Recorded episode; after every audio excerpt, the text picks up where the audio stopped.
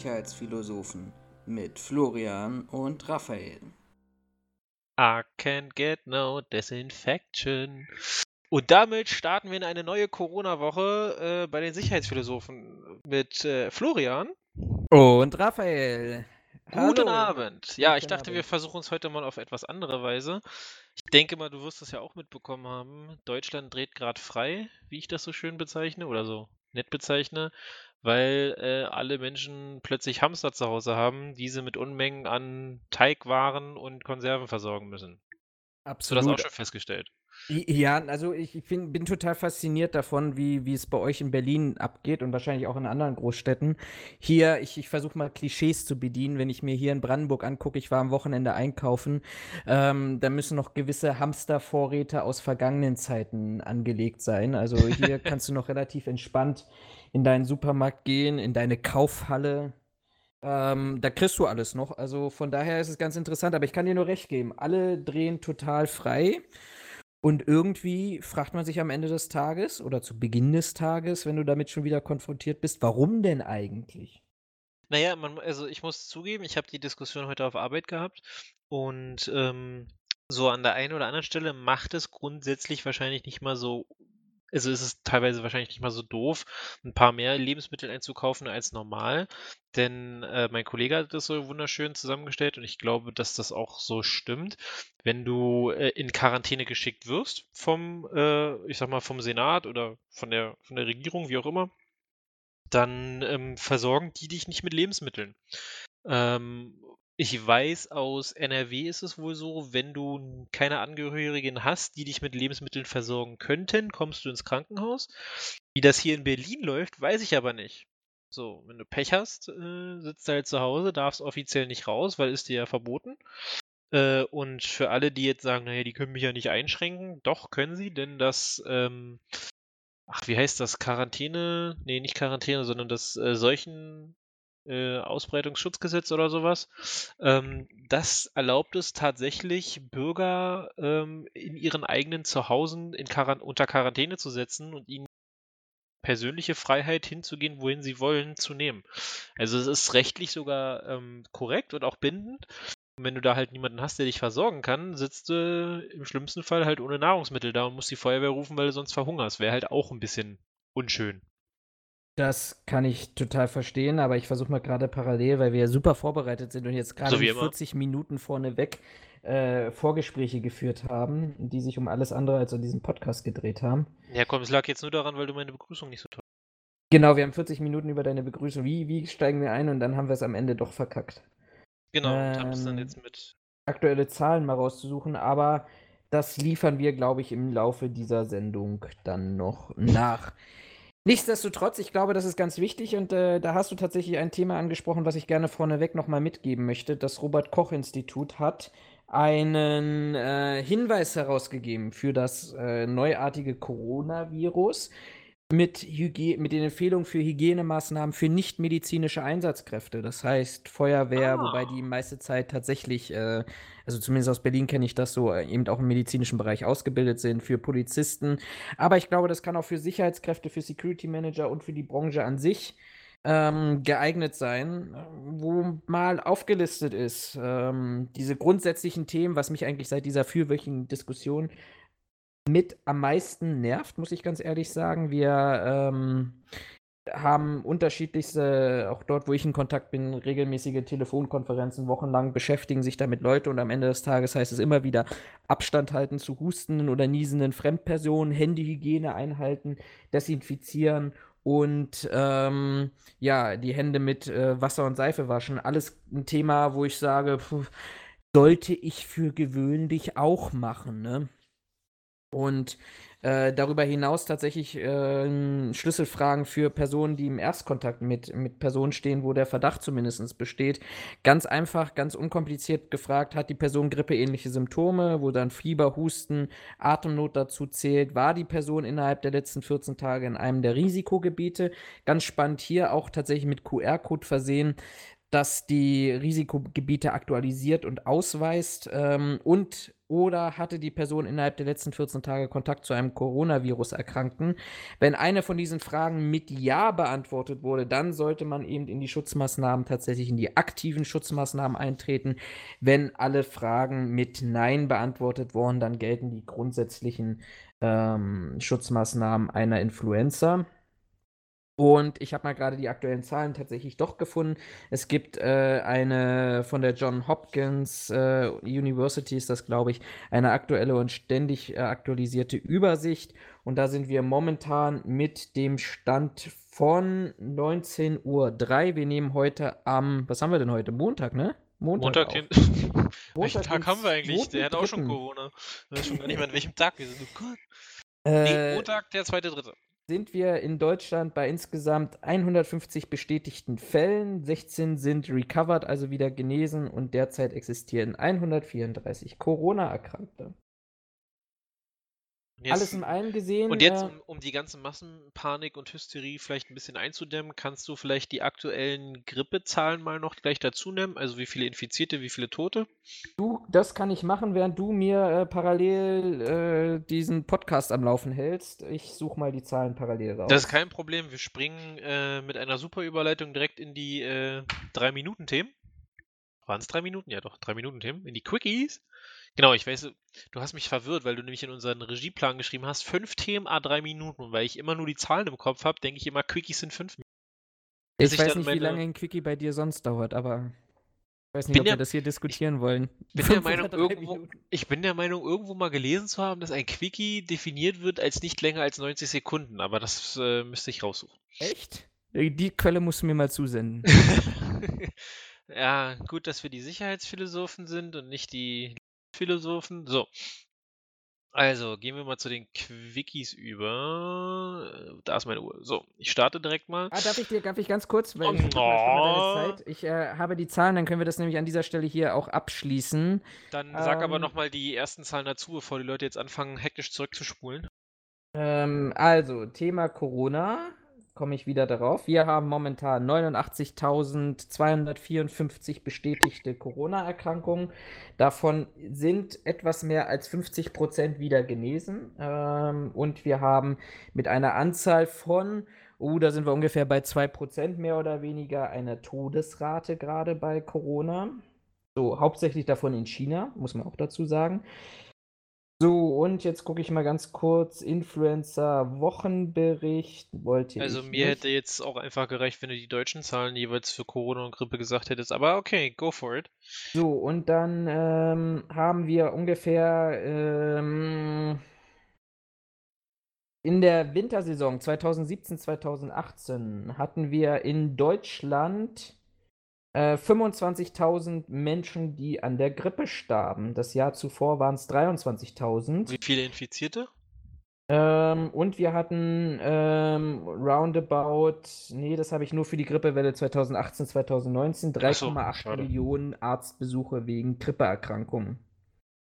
Das also das einfach die... mal so ein bisschen äh, den, den Vergleich gezogen, dass wir doch hier tatsächlich ähm, in der aktuellen Influenza, ähm, auch von den Zahlen des Robert-Koch-Instituts, da deutlich doch eine hohe Bedrohung haben gegenüber dem klassischen Grippevirus, um es mal so zu nennen, der klassischen äh, Influenza, gegenüber den, ähm, ja, letztendlich den, der, der Coronavirus.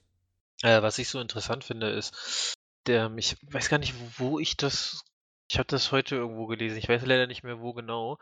Da stand auch geschrieben, wir regen uns gerade im Endeffekt über eine Grippe oder über eine Erkältung auf, die halt in einigen Fällen ähm, halt nicht an dir vorbeigeht, sondern ähm, quasi schlimmere Ausmaße annimmt und dann zu einer äh, Bronchitis oder zu einer Lungenerkrankung werden kann.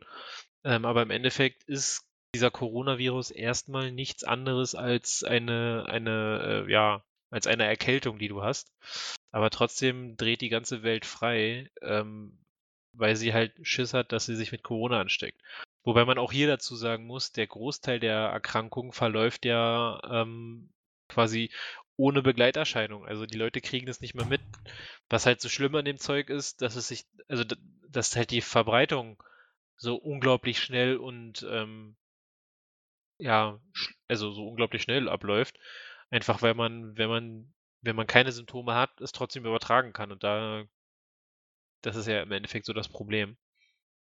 Aber gut, äh, so ist das nun mal. Dagegen lässt sich nichts tun.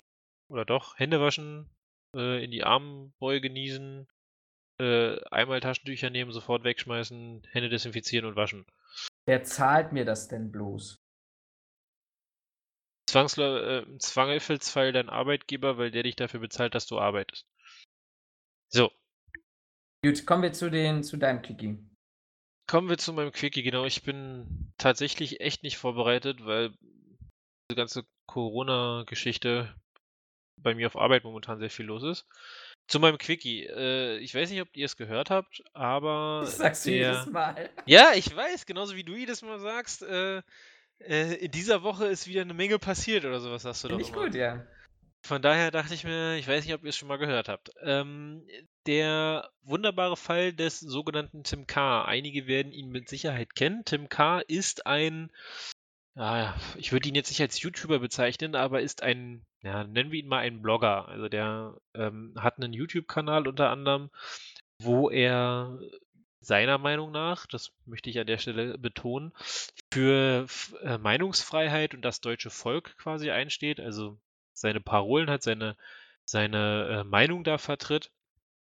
Und ähm, wie das so häufig vorkommt, äh, ja, dieser Mann, ich würde nicht sagen ein Dorn im Auge, aber äh, der hat in seinen äh, in, in, einigen seiner Videos hat er die SPD-Politikerin äh, Savsan äh, Chebli ganz schön äh, drangenommen, aber ganz schön äh, unter Feuer genommen. Und äh, die hatte ihn jetzt angezeigt, weil sie nämlich äh, sich von ihm beleidigt fühlte.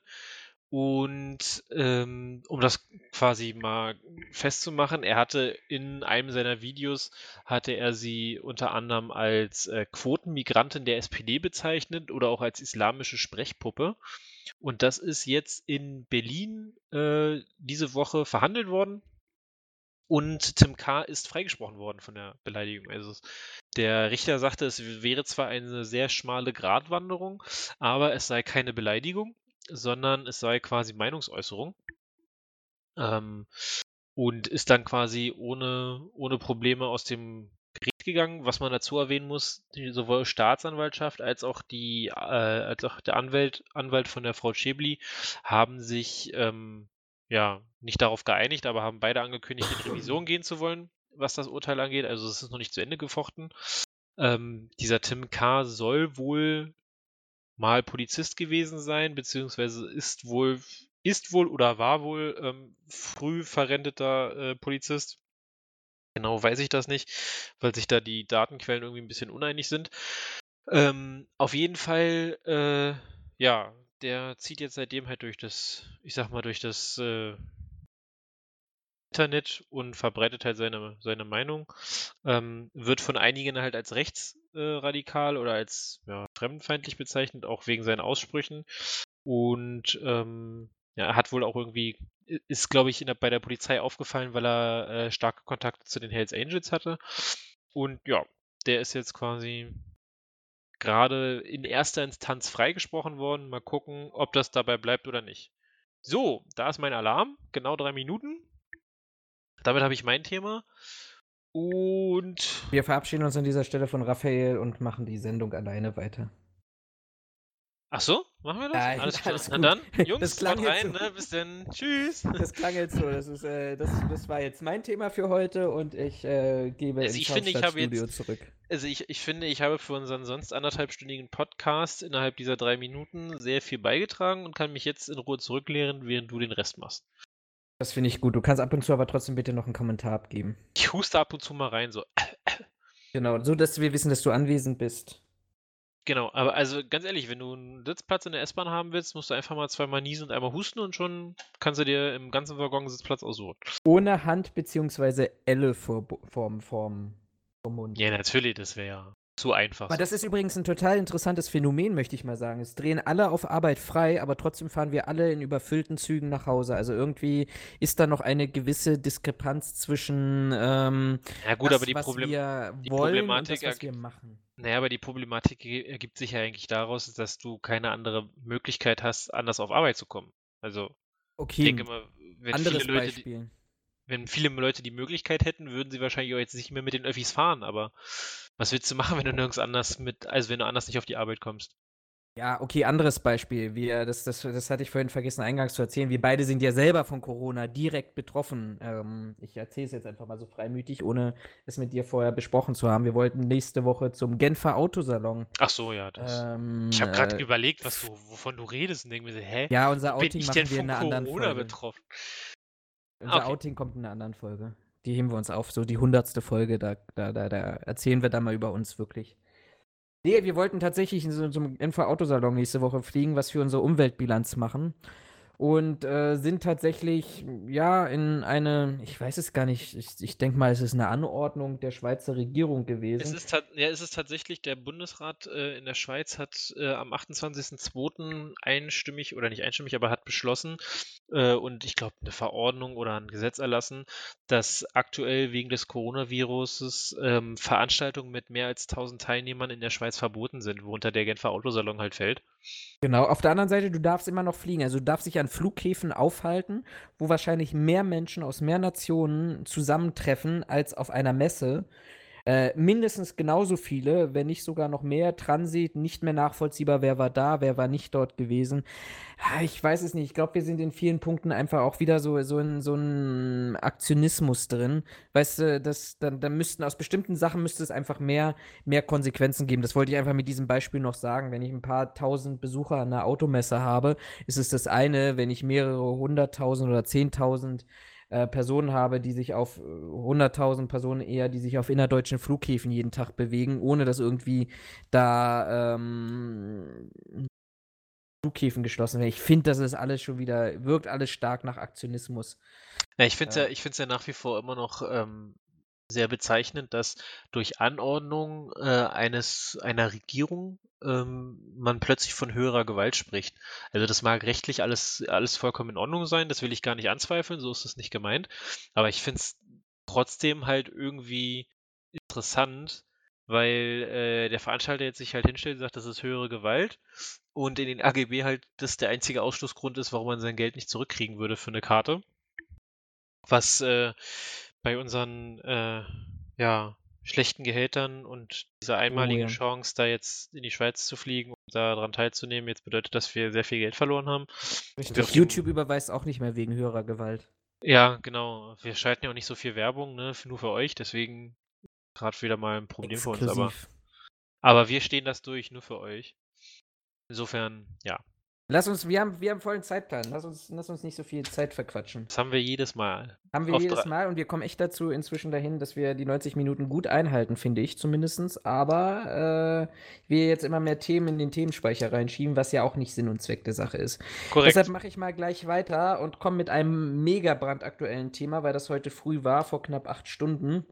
Ähm, es gab eine Geiselnahme in einem philippinischen Einkaufszentrum. Ein ehemaliger Sicherheitsmitarbeiter, der offensichtlich relativ kurz zuvor durch seinen Arbeitgeber entlassen wurde, ähm, hatte mehrere Geiseln ähm, in diesem Einkaufszentrum ja, in seine Gewalt gebracht. Äh, offensichtlich einen weiteren Sicherheitsmitarbeiter verletzt, der dann ins Krankenhaus äh, kam. Ähm, Riesenaufgebot, man muss dazu sagen, philippinische Einkaufszentren sind mehr oder andere oder sollen zumindest andere Lebensorte sein, als wir es hier aus Deutschland kennen. Dort passiert tatsächlich ähm, ein Großteil auch des sozialen Lebens. Man geht dorthin nicht nur um, um einzukaufen und zu, zu, zu essen, sondern das ist tatsächlich, da hält man sich auf, da trifft man sich mit Freunden, Familienmitgliedern und ähnlichem. Also quasi so eine Art Aufenthalts. Ja, also so, so sozialer Hotspot würde ich es mal Ja. vielleicht nennen. Ähm, der Sicherheitsmitarbeiter verlangte dann, ähm, mit den Medien sprechen zu können. Das wurde ihm tatsächlich dann auch gewährt. Ähm, und versprach dazu dann im Gegenzug, dass den Geiseln nichts passieren würde. Ähm, relativ kurze Zeit später, gegen Mittag deutscher Ortszeit, hat sich der Geiselnehmer dann äh, ergeben, hat die Geiseln in seiner Gewalt gehen lassen und konnte tatsächlich mit den, mit den Reportern sprechen ähm, und bestätigte da letztendlich nochmal seinen Unmut darüber, über die Entlassung und die ungerechte Behandlung, die, die er dort erlebt hatte. Jetzt kann man natürlich sagen an dieser Stelle, ja, okay, Philippinen weit weg, was bedeutet das für uns? Ähm, Moment, Moment, bevor du das machst, äh, kurzer Einschub. Äh, ganz nach deutscher Manier, das kann hier in Deutschland nicht passieren. Das kann nicht passieren. Und weiter? Äh, jetzt, jetzt ist die Frage natürlich, was, was antworte ich dem deutschen Michel, der sagt, oh, in Deutschland passiert das nicht und Philippinen sind weit weg. Ich betrachte das tatsächlich so ein bisschen mit Sorge. Wenn ich mir angucke, auch worüber wir letzte, die letzten Wochen darüber gesprochen haben, äh, Rechtsextremismus, aber eben auch die unterschiedlichen Formen einer offensichtlich gewaltbereiten Branche oder in Teilen zumindest gewaltbereiten Branche, die sich auch ähm, in, in einigen Bereichen paramilitärisch inzwischen organisiert. Ich verweise darauf, jeder wird es mitbekommen haben, was um den ähm, Verein oder Ex-Verein Uniter passiert ist, dass ihnen jetzt die Gemeinnützigkeit entzogen wurde, dass es gegen Mitglieder äh, Strafverfahren und Ermittlungen gibt, dass es jetzt ein Prüffall des Verfassungsschutzes ist. Ich verweise mal darauf und sage mir, naja, wenn ich so einen ausgebildeten Sicherheitsmitarbeiter habe, der an dieser Stelle auch durchdreht und über diverse Kontakte oder Mitgliedschaften auch ja letztendlich an, an scharfe Waffen und Munition kommt, wenn er die sowieso nicht im Dienst schon gestellt bekommt, dann mache ich mir an dieser Stelle tatsächlich auch Gedanken, dass die Philippinen vielleicht doch nicht so weit entfernt sind und wenn hier jemand durchdreht, wir ähnliche Szenarien auch bekommen können. Ja. Und damit sind deine drei Minuten um. Es ist wunderbar. Bin just in time. Just in time. Dann mache ich noch ein, dann ich, ich mache mal gleich weiter, damit wir hier die Nachrichten nur so durchbrettern äh, an einem Stück. Ich habe ein, ein Quickie-Quickie. Das sind vielleicht wirklich diese 90 Sekunden, die du vorhin angesprochen hast. Neues vom Breitscheidplatz. Trommelwirbel. Ja, stimmt, das habe ich auch gelesen. Mega faszinierend oder eigentlich, eigentlich total traurig und ein Armutszeugnis für, für ja, Berlin und seine Bau- und Innensenatoren. Neue unendliche Geschichte im Quartal 2020 und ihr werdet daran euch erinnern, dass wir ja auch schon mal das Sicherheitskonzept vom Breitscheidplatz unter die Lupe genommen haben. Ich linke das, lasse das hier oben nochmal gleich in, just in diesem Moment das Video äh, verlinken, dass ihr euch das auch nochmal anschauen könnt. Mit dem Provisorium, dass die Sandsäcke da in den Stahlkörben, die Poller und LKW-Sperren, die dort aufgestellt sind und semi-hilfreich sind, ähm, sollten verschwinden. Tja, jetzt werden sie wohl doch länger bleiben, weil der angekündigte Baustart im ersten Quartal 2020 nicht mehr zu halten ist, aus welchen Gründen auch immer.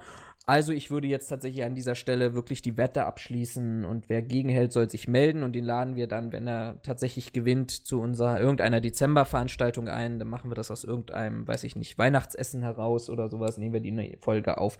Aber ich wette mit dir, dieses Provisorium, was wir letztendlich jetzt seit äh, jetzt im vierten Jahr haben, seit 2016, das wird sich jetzt auch noch in den kommenden Monaten, wenn nicht sogar dieses ganze Jahr vorziehen, sodass wir im Weihnachten eigentlich die gleiche Folge nochmal unter einem neuen Titel abspeichern können, weil es hat sich nichts geändert.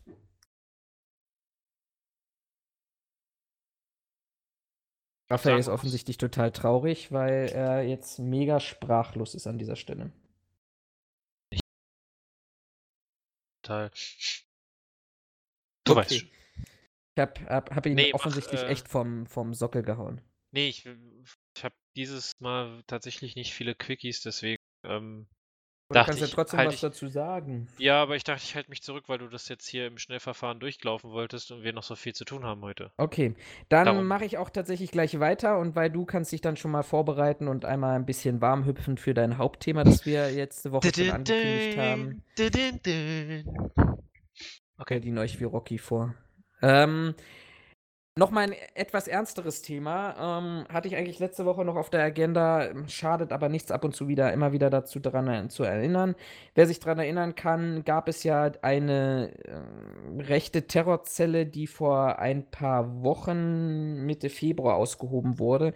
Nannte sich Rechter Kern, ähm, hatte diverse Anschläge geplant auf, ja, auch gegen Politiker, gegen äh, Moscheen, gegen eigentlich alle, die irgendwie was ähm, zu tun haben. Aus meiner persönlichen Sicht auch so ein bisschen so dieser Indikator oder auslösende Trigger gewesen dafür, dass es tatsächlich dann das Ereignis in Hanau passiert ist. Ähm, ganz interessant in diesem Zusammenhang und auch tatsächlich aus meiner Sicht etwas bestürzend ähm, ist die, der Fakt, den das Polizeipräsidium in Hamm zugeben musste.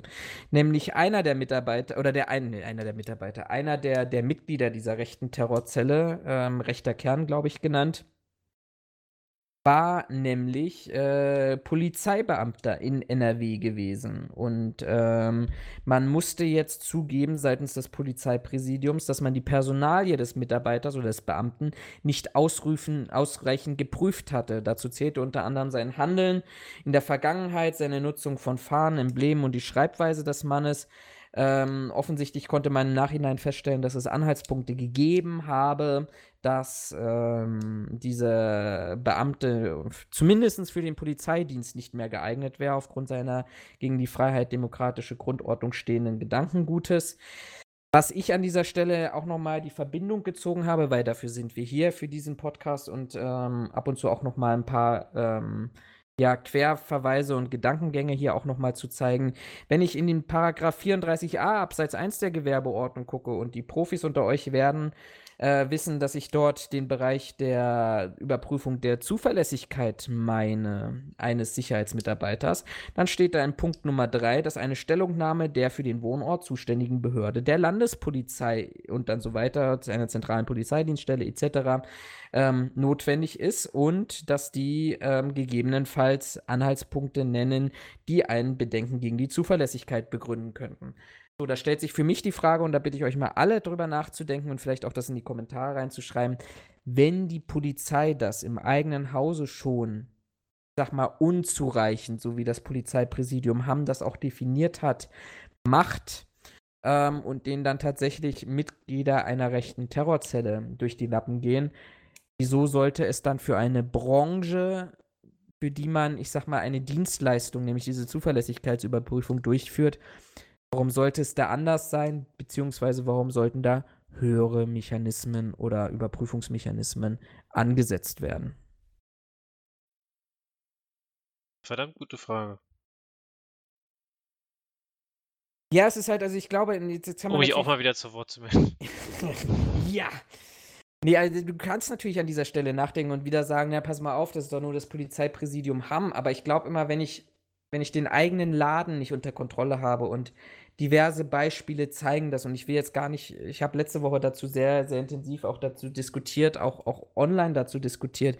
Wenn ich dann so sehe, 17 Dis Disziplinarverfahren in Berlin wegen, ich glaube, Rechtsextremismus oder zumindest Anfangsverdacht gegen Rechtsextremismus bei der Landespolizei Berlin eingeleitet im vergangenen Jahr, dann denke ich an das äh, rechte Netzwerk Nordkreuz, wo äh, offensichtlich nicht nur ein SEK-Beamter beteiligt war, der auch mit äh, Munition, der den, den, die, diese Zelle nicht nur mit Munition aus Mecklenburg-Vorpommern, sondern auch, auch auf noch ungeklärte Art und Weise Polizei- und Munitionsbestände der Polizei Sachsen dann in Mecklenburg aufgetaucht, Mecklenburg-Vorpommern aufgetaucht sind.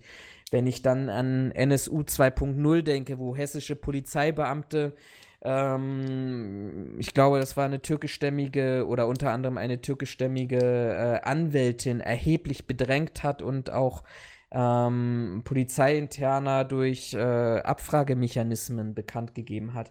Wenn ich das alles mir nur mal so in Kontext setze, dann glaube ich schon, und dann soll es heute auch wirklich Ende gewesen sein mit dem Thema Rechtsextremismus und Gefahr von rechts. Aber ich glaube schon, da muss man die Frage stellen, wer überprüft die Überprüfenden ähm, und gibt es da nicht Ideen, Mittel und Wege, dort tatsächlich ja neue, neue Mechanismen zu etablieren? Oder muss sich vielleicht auch die Polizei nicht mal selber hinterfragen? Ich finde, das passt ganz gut zu dem, also, ja, das war unser Fazit, aber ich finde, das passt ganz gut zu der Frage mit, äh, wie kommen die Rechten in unsere Szene, äh, nicht in unsere Szene, in unsere, in unsere Branche, wo wir auch gesagt hätten, dass offensichtlich die behördlichen Prüfungsmechanismen nicht so ja nicht ausreichend sind. Ähm, ich finde, das passt hier eigentlich ganz gut dazu. Also das Fazit, dass wir offensichtlich die Mechanismen mal prüfen müssten. Wir eigentlich gute Mechanismen haben, sie aber offensichtlich nicht richtig umgesetzt werden. Ähm, und ich finde, das hast du ja, ich, hier in Berlin hattest du den Fall doch, glaube ich, auch. Da haben sie doch mal die Umfrage gemacht, ähm, viele Waffen quasi verloren gegangen sind. Ich weiß den Zeitraum leider nicht mehr. Äh, ja, ich weiß, was du meinst. Hm? Ne? Und da haben sie doch auch irgendwie festgestellt, dass sie sehr, sehr viele Waffen verloren, also oder Waffen als Verlust gemeldet sind und sie sie nach wie vor nicht wiedergefunden haben oder nur teilweise wiedergefunden haben, wo man sich auch die Frage stellt, okay, wer prüft sowas nach und wie kann sowas sein? Ähm, und das finde ich irgendwie, weiß nicht, das, wenn ich so, also wenn ich nur deine Frage lese, die du ja hier aufgeschrieben hast, können wir polizeilichen Überprüfungsmechanismen vertrauen? Sind das so die Beispiele, die mir in direkt in den Kopf kommen. Was jetzt nicht heißt, dass per se alle äh, Nein, das soll nicht Polizei. Sein. Genau, also nicht alle Polizeien sind schlecht, aber ähm, es ist halt, äh, ja. Weißt du, du kriegst eine Frage gestellt und die ersten drei Sachen, die dir dazu einfallen, sind nicht positiv. Ja. Ah, wir wollen nicht so eine traurige Folge jetzt machen. Ist zwar, ich glaube, nicht schon wieder. Nicht schon wieder. Das ist zwar, ist zwar sicher, ist wirklich ein wichtiges und spannendes Thema, aber wenn man ab und zu da mal dran erinnert, dann ist das ganz gut. Aber ich will, würde jetzt mal tatsächlich überleiten, weil du hast ein ganz spannendes Thema mitgebracht. Du warst ähm, bei genau, einer Veranstaltung, ich, ne? Stimmt, habe ich, hab ich gar nicht. Äh... Oh, ich sehe gerade, dass ich gar nicht alles reingucke. Doch, habe ich. Äh, ja, genau. Ich war tatsächlich letzte Woche Freitag, ja, Freitag war ich auf einer Veranstaltung. Der Veranstalter hatte im, äh, zu Beginn der Veranstaltung darum gebeten oder äh, quasi mit den, mit den äh, Teilnehmern ähm, vereinbarte, dass man über das, was man auf der Veranstaltung hört, reden darf, ähm, aber man aus, ich sag mal, aus Nettigkeit, Freundlichkeit, wie auch immer, gegenüber allen Teilnehmern nicht sagt, wo man das quasi gehört hat äh, oder von wem man das gehört hat. Insofern werde ich mich darüber ausschweigen, wo ich das genau her habe. Vielleicht weiß der eine oder andere es, aber also ich möchte dieser, ich sag mal, dieser, Bitte. dieser Geheimhaltungsklausel, die man da äh, mündlich übertragen hat, möchte ich gerne nachkommen durfte eine Veranstaltung besuchen, wo es ähm, ja um, ich sag mal, Sicherheitsrisiken ging. Und in dieser Veranstaltung wurden von dem Veranstalter ähm, Top 5 Sicherheitsrisiken für 2020 vorgestellt. Ähm, und da würde ich ganz gerne mal kurz diskutieren, ähm, ob wir unsere Top 5 mit den Top 5 des Veranstalters äh, matchen würden oder ob wir sagen, ja, nee, das sehe ich anders. Kannst du kurz sagen oder, oder mal definieren, über, über was für Gefahren wir da sprechen?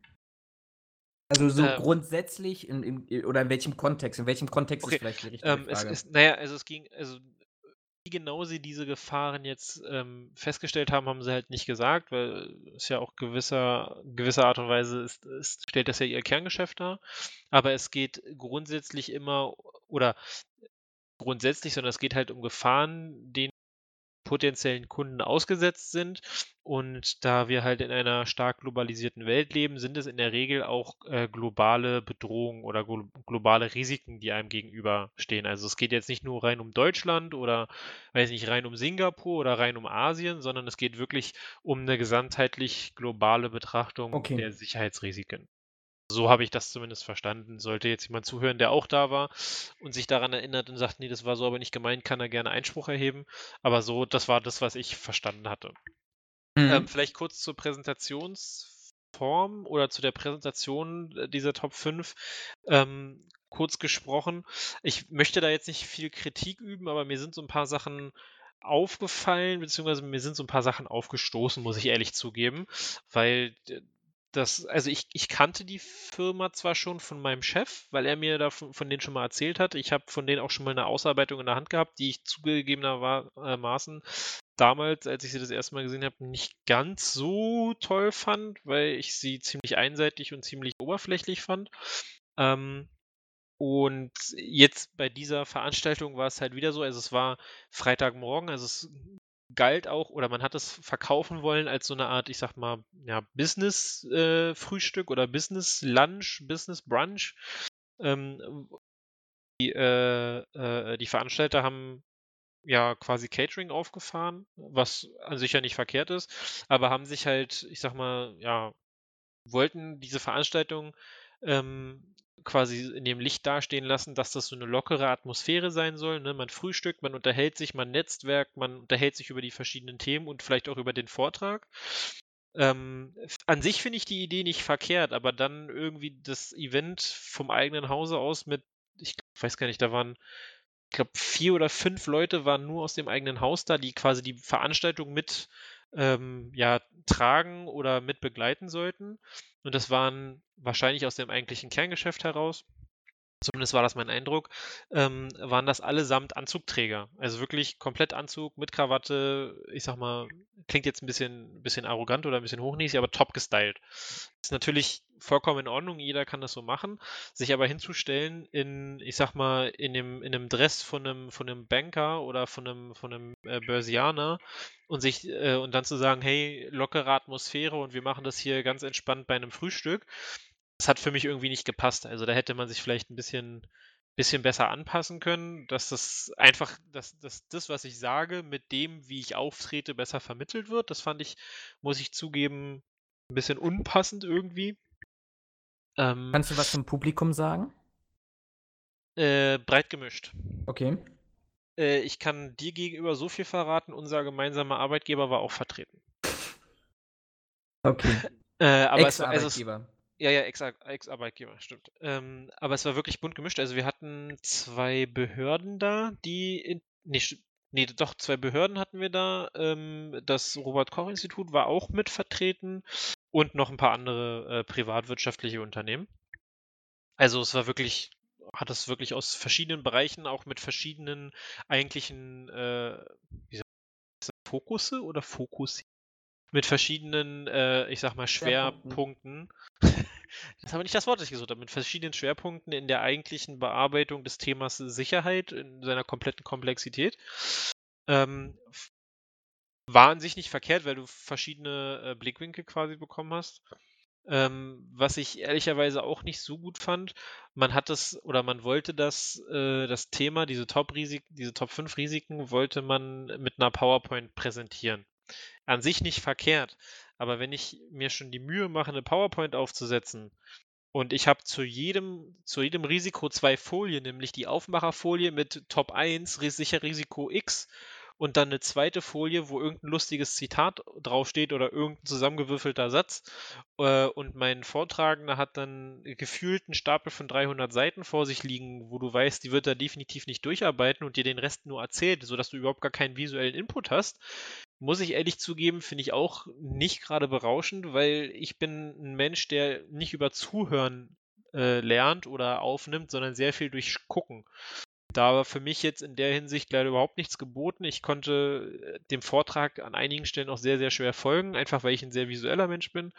Ähm, das hätte man definitiv besser machen können, in meinen Augen. Und da muss ich zugeben, von, von so einem ähm, ja, Dienstleister ist es am Ende, am Ende ja, oder von so einer Firma, wie sie sich ähm, ja quasi auch darstellt und mit Sicherheit auch echt gut ist in dem, was sie macht. Da erwarte ich aber eigentlich ein bisschen mehr, muss ich ehrlich zugeben. Dann komm ähm, doch jetzt mal zu den Inhalten. Ja, Moment, äh, ich habe noch, okay, letzten, ich hab noch einen letzten Punkt. okay. Einen letzten Punkt und zwar der Vortragende. Das war ein Analyst, Sicherheitsanalyst, Bedrohungsanalyst, ich weiß es nicht genau. Auf jeden Fall war er Analyst. Ähm, der schien von dem, was er gemacht hat oder von dem, was, sie, was er da tagtäglich macht, auch eine ganze Menge Arbeit, äh, eine Ahnung zu haben und ich will ihm das gar nicht absprechen. Aber offensichtlich ist er nicht der erfahrenste, wenn es um Präsentationen geht weil äh, er verhaspelte sich an einigen Stellen sehr häufig. Äh, der zitterte wie Espenlaub. Also, wenn die keinen Teppich hätten liegen gehabt hätten, hätten wir dem wahrscheinlich die äh, Knie schlackern gehört. Ähm, und ja, also du hattest den Eindruck, dass er sehr häufig von, seinem, von seiner roten Linie ne, nicht abwich, aber quasi ja, runterfiel oder davon abkam, weil äh, er zwar Fragen beantworten wollte, aber das ihn irgendwie aus dem Konzept brachte oder so. Und da muss ich zugeben, für eine äh, professionelle äh, Präsentation muss ich zugeben, aber hatte ich ein bisschen mehr. Also das fand ich ein bisschen mhm. so diese ganz, diese Präsentationsmittel, die Präsentationsart und auch den eigentlichen, ich sag mal, die eigentliche Aufmachung der Präsentation, das hat für mich nicht so gepasst. Also das fand ich ein bisschen schwach, muss ich zugeben. Ähm, von dem Inhalt her war es aber sehr interessant. Also das, das gleich dazu gesagt. Und zwar, äh, wie gesagt, Top 5 Risiken. Ähm, ob dieses Top-Ranking wirklich geht von Top 1 ist das höchste, Top 5 ist das geringste, weiß ich nicht, weil dazu haben sie nichts gesagt, sondern sie haben diese, so wie ich das jetzt hier auch aufgeschrieben habe, wie wir euch das erzählen, haben sie diese äh, Top 5 quasi einfach nur vorgestellt, haben was dazu gesagt, warum das aus ihrer Sicht Top 1, also die Top 5 zu den Top 5 Risiken gehört. Sie haben auch vorne weggeschoben, wenn sie ein Top 10 Ranking machen würden, dass dann wahrscheinlich einige Sachen auch nochmal irgendwie anders auftauchen würden. Kommen wir zum ja, Top 1. Und zwar sieht diese Firma oder dieser Veranstalter ähm, als Top 1 für das äh, Jahr 2020 die US-Präsidentschaftswahlen dieses Jahr ähm, als Sicherheitsrisiko. Ähm, sie haben das begründet mit der, äh, mit der, ja, mit dem Argument, dass sich ja sehr, sehr viel schon auf dieses, ähm, auf diese Präsidentschaftswahl ähm, fokussiert. Auch mit dem Hinblick darauf, dass es ja durchaus mit Sicherheit ähm, Parteien gibt, die darauf hoffen, dass es eine, einen politischen Wandel oder einen politischen Wechsel äh, bei den, in den USA geben wird und dass äh, Donald Trump nicht nochmal Präsident wird.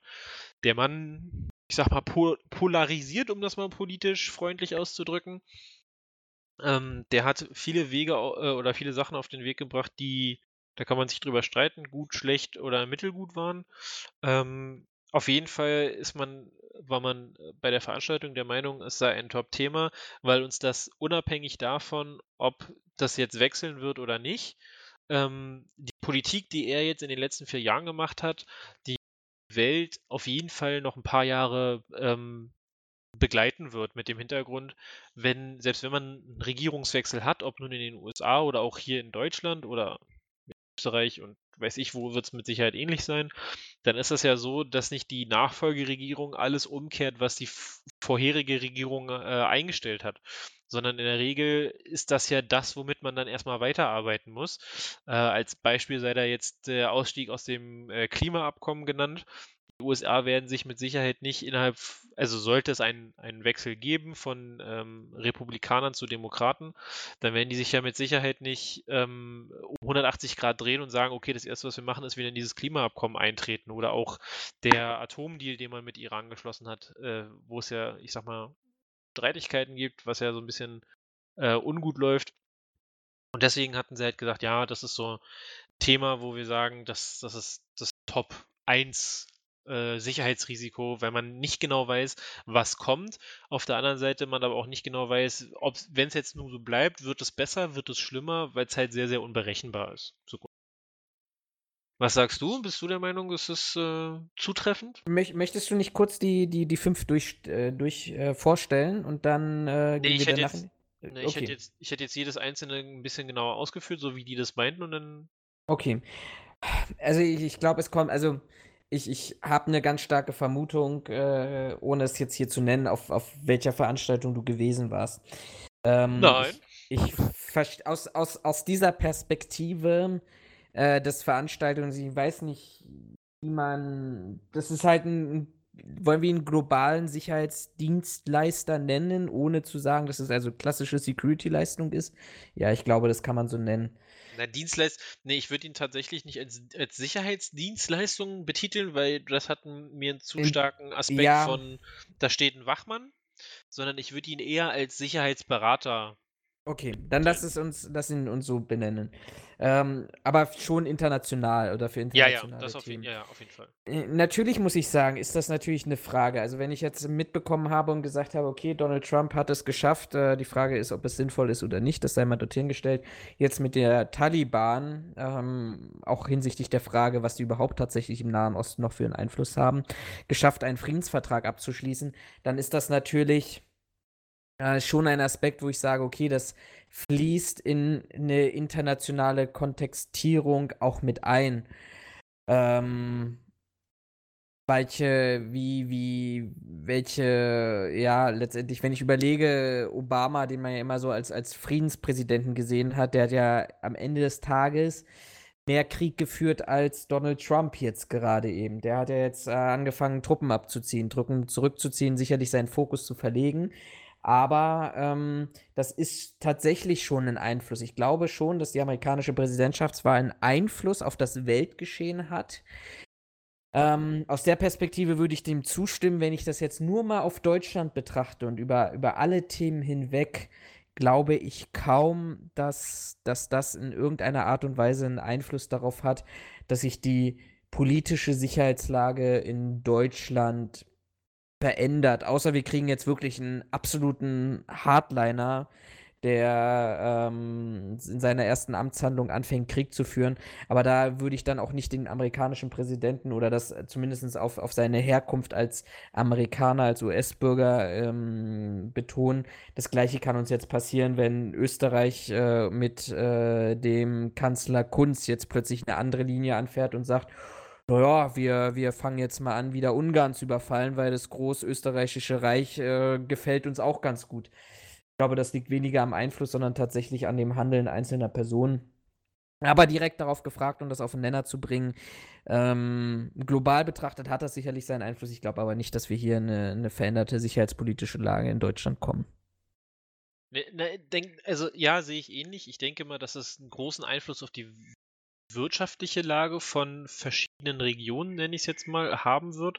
Allein wenn du dir jetzt schon diese ganzen Einfuhrzölle und so weiter anguckst, die es ja, äh, also die ja quasi jetzt den, ich sag mal, den, den Handelskrieg bestimmen, der ja irgendwie stattfindet äh, in alle Richtungen, da wird es in meinen Augen auch, denke ich, einen großen großen äh, Impact haben. Ob das in der Sicherheit jetzt wirklich so einen starken Impact hat, weiß ich nicht. Höchstens, wenn er plötzlich wieder freidreht und wirklich nach Nordamerika ähm, äh, äh, einmarschieren will, dann könnte es für uns nochmal interessant werden. Oder wenn die Konflikte Richtung Nahe Osten noch stärker ähm, verschärft werden. Das letzte war ja, dass wieder, ich glaube, syrischer Flieger von den Russen abgeschossen. Nee, oder, oder ein türkisch. Nee, da haben doch, wie war das? Die, die Syrer und die Türken haben sich gegenseitig bekriegt oder irgendwie ja, sowas. Ich glaube schon, ja. Ne, so war das doch. Also, in der Richtung könnte ich mir unter, ich sag mal, unter Sicherheit durchaus noch vorstellen, dass es da ähm, dass es da ein Problem gibt oder dass das nochmal interessant werden können. Aber sonst sehe ich da eher ähm, ein Risiko Richtung, Richtung äh, Wirtschaft. Und die Wirtschaft hat momentan sowieso ein Problem, allein durch dieses ganze Corona-Gedöns. Ähm, sind die ja alle ziemlich oder stellenweise am Kämpfen. Ich weiß, in Bayern musste jetzt auch eine Firma 14 Tage dicht machen, irgendein Stahlproduzent. Ähm, in, in, Südkorea hat ähm, Hyundai, soweit ich weiß, insgesamt sieben Werke und die mussten, als Corona, ich sag mal, gerade so am Anfang stand, in Anführungszeichen, haben die ihre sieben Werke geschlossen, weil sie aus China die benötigten Kabelbäume nicht bekommen haben. Ich denke, das wird momentan eher so ein, so ein Wirtschaftsproblem sein, als dass äh, Trump da Präsident werden kann oder Präsident wird wahrscheinlich äh, oder auch nicht. Mhm. Aber das ist, das ist, wie gesagt, persönliche Meinung. Mit Sicherheit gibt es da den einen oder anderen, der auch sagt, okay, nee, ich sehe da schon deutliches Sicherheitsrisiko. Top Erklär 2. uns doch mal, ja genau, erzähl uns doch mal von Top 2. Top 2 finde ich extrem interessant, äh, weil sie als Top 2 den Aktivismus ähm, ja, genannt haben. Mit dem Hintergrund, dass ja gerade Aktivismus ich sag mal so, in der zweiten Jahreshälfte 2019 ähm, deutlich stärker geworden ist und gerade durch auch Medien und Social äh, Media wesentlich stärker in den Vordergrund rückt. Allein die ganze Debatte mit, ähm, mit Fridays for Future, mit Rebellion Extinction äh, sehr aktiv sind ähm, und die regelmäßig in Berlin ähm, den, den Verkehr äh, lahmlegen, weil sie irgendwelche Straßen blockieren, sperren, was auch immer.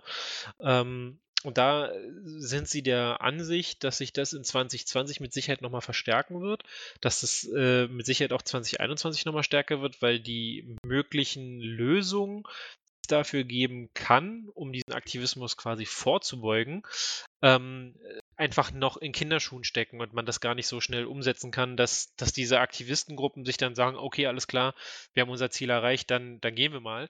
Davon abgesehen werden die in vielerlei Hinsicht ja auch ernst genommen, von Politikern, von, von Erwachsenen, wen auch immer. In der Regel geht es ja bei diesen Aktivismusgruppen um, ich sag mal, Jugendliche oder auch Kinder.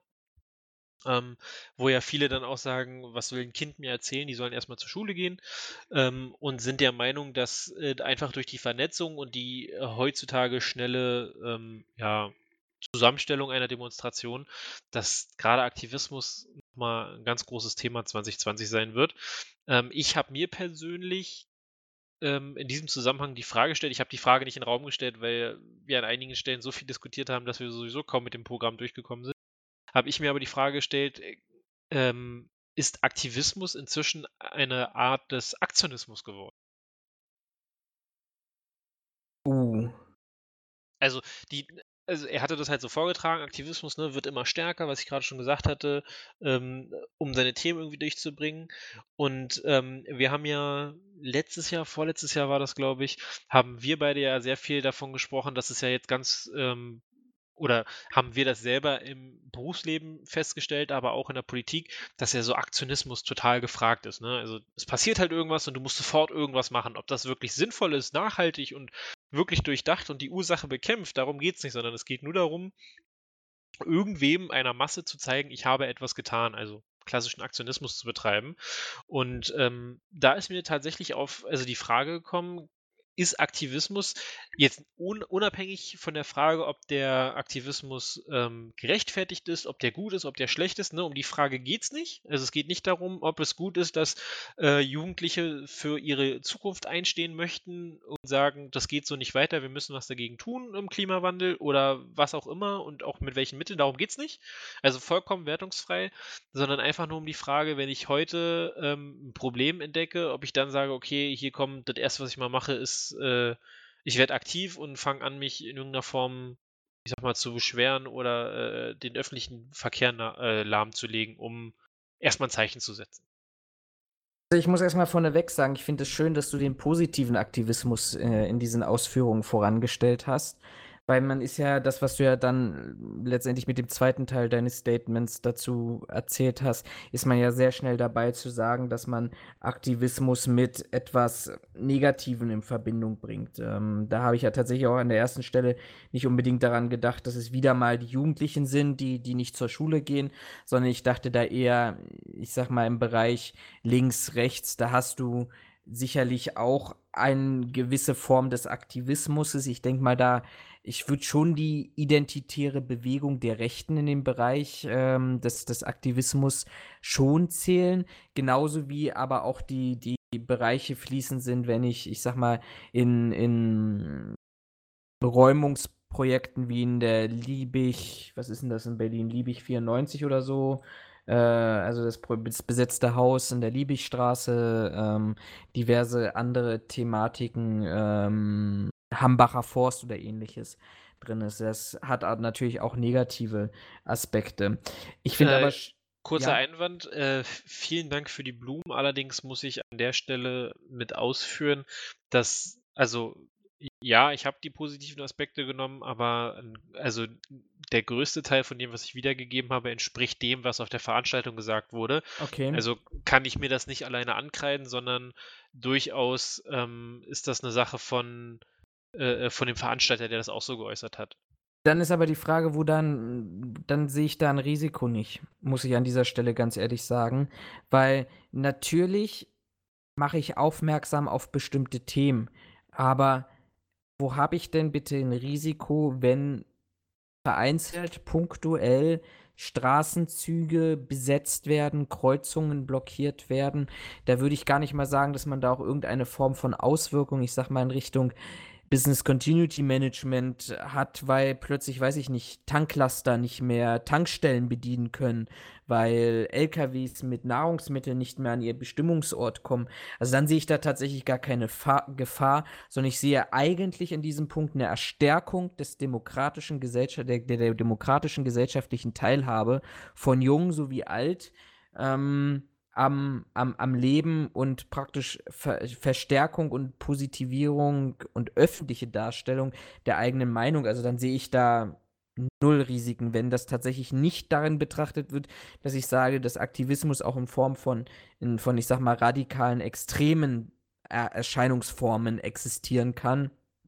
Wo naja, ich tatsächlich auch sage, auch da habe ich Entwicklungen, wo ich tatsächlich vielleicht auch eine Gefahr sehen würde. Naja, gut, aber der, der Aktivismus oder äh, in irgendeiner Form, ich sag mal, ein Protest oder sonst irgendwas, muss ja nicht, ähm, äh, äh, äh muss ja nicht gleich in Richtung ja, äh, äh, Extreme gehen und kann ja trotzdem, ich sag mal, geschäftsschädigend für dich sein. Und damit ist es automatisch ja immer ein Sicherheitsrisiko. Also wenn du mal überlegst, wenn du, ich sag mal, eine Spediteursfirma hast, die äh, im Raum Berlin-Brandenburg unterwegs ist und ich sag mal so Kleinigkeiten, also in Anführungszeichen Kleinigkeiten ausliefert, zum Beispiel für Mediamarkt äh, liefern die irgendwelche Großküchengeräte aus, hier so äh, Herd, Ofen, was auch immer. Äh, und die legen dir plötzlich den halben Berliner Verkehr lahm und wir beide wissen, wenn du zwei große Straßen in Berlin dicht machst, dann hast du ein Verkehrschaos, dass du den Tag nicht mehr bewältigt bekommst. Ähm, und du kannst deine Lieferung nicht einhalten. Du musst eventuell aufgrund von vertraglichen Fristen dann halt sagen, okay, wir müssen auf Geld verzichten. Dann bist du ganz schnell in einem Sicher, also nicht nur unbedingt in einem Sicherheitsrisiko, aber auf jeden Fall in einem Risiko drin denke mal, so in die Richtung ja, geht es aber auch. Dann, da, ja, aber dann verstehe ich die Perspektive nicht. Wir reden vorhin über die US-Präsidentschaftswahlen US in einem internationalen Kontext. Und dann reden wir plötzlich darüber, was das für, was der Aktivismus für Auswirkungen auf lokale Spediteure hat. Ähm, ja, das war ähm, jetzt, das war jetzt ein Beispiel. Also, nee, aber ich weiß ja, was du meinst. Gut, ich glaube, da kommen, das ist, das ist, das ist auch schwierig zu greifen, weil ich glaube auch jeder wieder von Aktivismus, von Aktivismus, Aktivismus das versteht. Ne, vor allem die Frage bei Aktivismus stellt sich ja auch immer, ähm, wo fängt bei dir die Radikalität an? Ja. Also äh, wenn du dir mal Paris anguckst oder Frankreich anguckst, da ist ja Aktivismus nochmal eine ganz, ein ganz anderes Level als hier in Deutschland. Hier in Deutschland hast du das, in Anführungszeichen, das ist jetzt überspitzt dargestellt, aber da stehen ein paar Leute rum, halten ein Schild hoch und rufen ihre Parolen und gehen nach zwei Stunden wieder, nachdem sie vielleicht noch einen hatten, der vorgetragen hat, was er ganz doof findet. Und alle sagen, das war eine geile Aktion, wir sind durch. In Frankreich kannst du das aber auch mal ganz schnell haben, dass sich eine Gruppe ein ausgedientes Feuerwehrfahrzeug äh, leiht, vor die Firmenzentrale von irgendeinem größeren Konzern fährt, äh, mit dem sie ein Problem haben und die Fassade von dem Konzern mit schwarzer Farbe bespritzt. Mhm. So.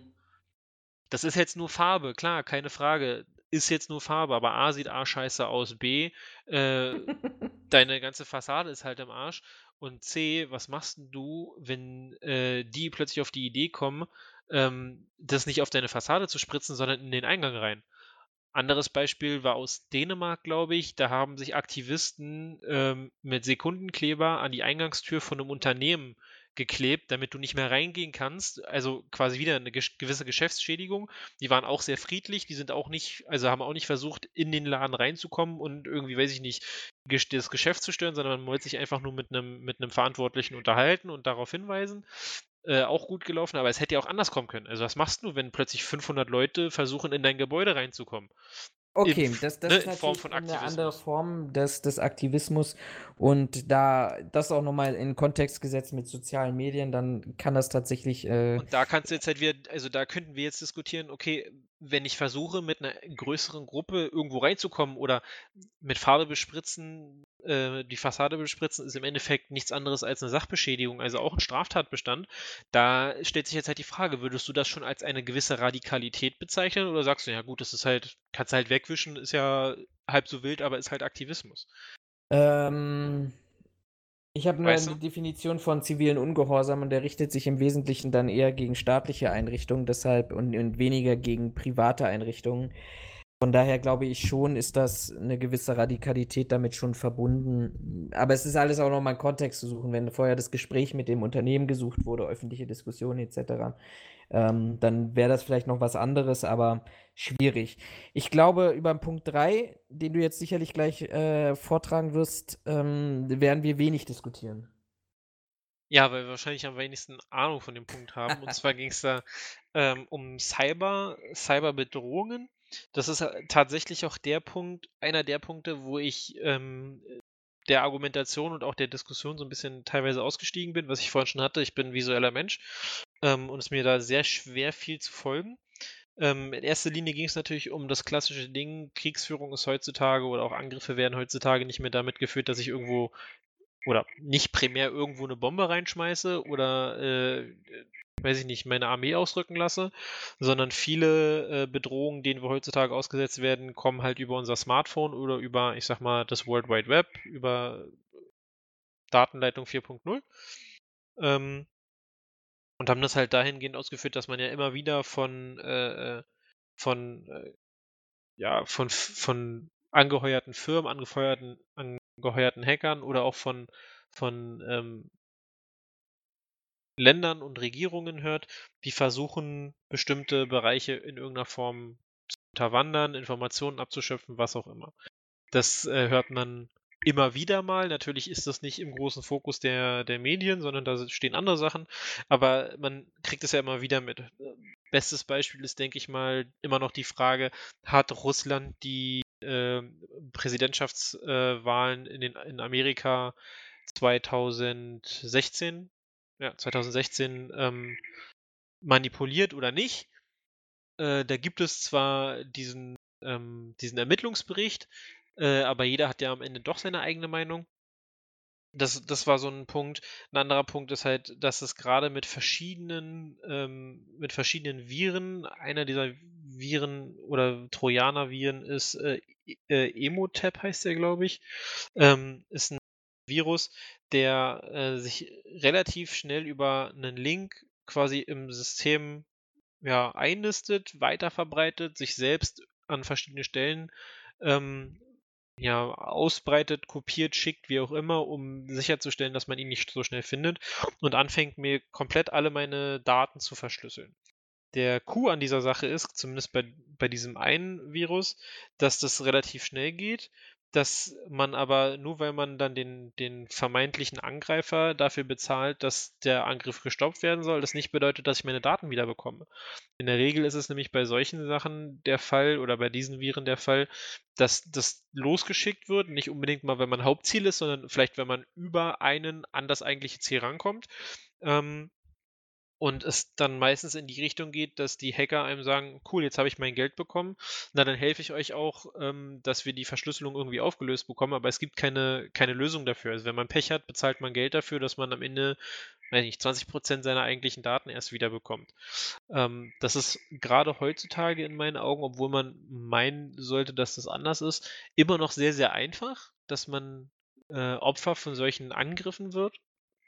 Und es ist ähm, in der Regel immer sehr, sehr schwer äh, darauf ja, sich vorzubereiten. Ich finde gerade so Cyberangriffe, auch mit Viren, Trojanern, wie auch immer, mit Schadsoftware, ist immer noch so ein Bereich, wo man unglaublich äh, reaktionär ist und nicht aktionär.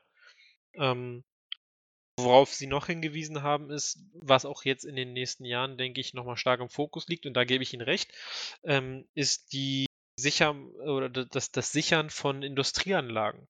Viele Industrieanlagen werden durch ja immer mehr computergestützte Systeme überwacht, gefahren, kontrolliert, bedient, wie auch immer. Und ich war 2013 auch auf einer anderen Veranstaltung vom Land Sachsen war das. Da ging es auch unter anderem genau um diese Thematik und da war ein na, Hacker war es nicht, aber da war eine, äh, eine Firma zugegen, die mal erklären wollte oder mal zeigen wollte, was mit relativ wenig Aufwand heutzutage sehr einfach möglich ist. Der hat in dem Raum saßen, weiß ich nicht, 50 Leute und hat nur über die Signale, die die Handys oder die Smartphones äh, ständig absenden, nämlich durch quasi ihren ganz normalen Funk, ähm, hat er es geschafft, die Telefonnummern rauszubekommen und hat zwei Leuten im Raum äh, SMS geschickt. Äh, hat dann soweit sogar funktioniert, dass diese, äh, diese äh, SMS ähm, personalisiert waren, also die passten zu den Vornamen ihrer Besitzer und baute dann quasi an dem Beispiel auf, dass die eine heimliche Affäre haben. Ähm, schaffte es dann sogar oder stellte dann auch vor, dass viele Geräte relativ leicht äh, anzugreifen sind, weil sie zum Beispiel die ganze Zeit das WLAN aktiviert haben. Und er sagte selber, das sei eine super Eingangstür, um quasi einfach einzudringen, sich einzunisten und dann Daten abzugreifen. Er warnte auch davor, dass viele glauben, dass die Systeme, gerade die Industriesysteme, heute noch quasi gar nicht im, also überhaupt nicht im Fokus liegen können, aber er sagte, das sei Quatsch. Also es sei heutzutage schon gar kein Problem, über relativ einfache Mittel so eine Ventilsteuerung als Beispiel äh, zu hacken und eine andere Programmierung vorzugeben, sodass es da durchaus zu einem katastrophalen Unfall kommen kann. Ähm, und genau diese Industriesicherheit ist hier mit Top 3 Cyberbedrohungen in erster Linie gemeint. Natürlich neben Kriegsführung, Angriffen, in welcher Form auch immer, Verschlüsselung, äh, ähm, gar nicht ausgelassen, aber so in erster Linie war hier wirklich diese Industriesicherheit oder die An Anlagensicherheit in Industriekomplexen gemeint. Jetzt habe ich wieder so viel geredet. Ich habe dir aber fleißig zugehört. Ähm, ja, da, da, ist eigentlich nicht mehr viel zu, zu sagen.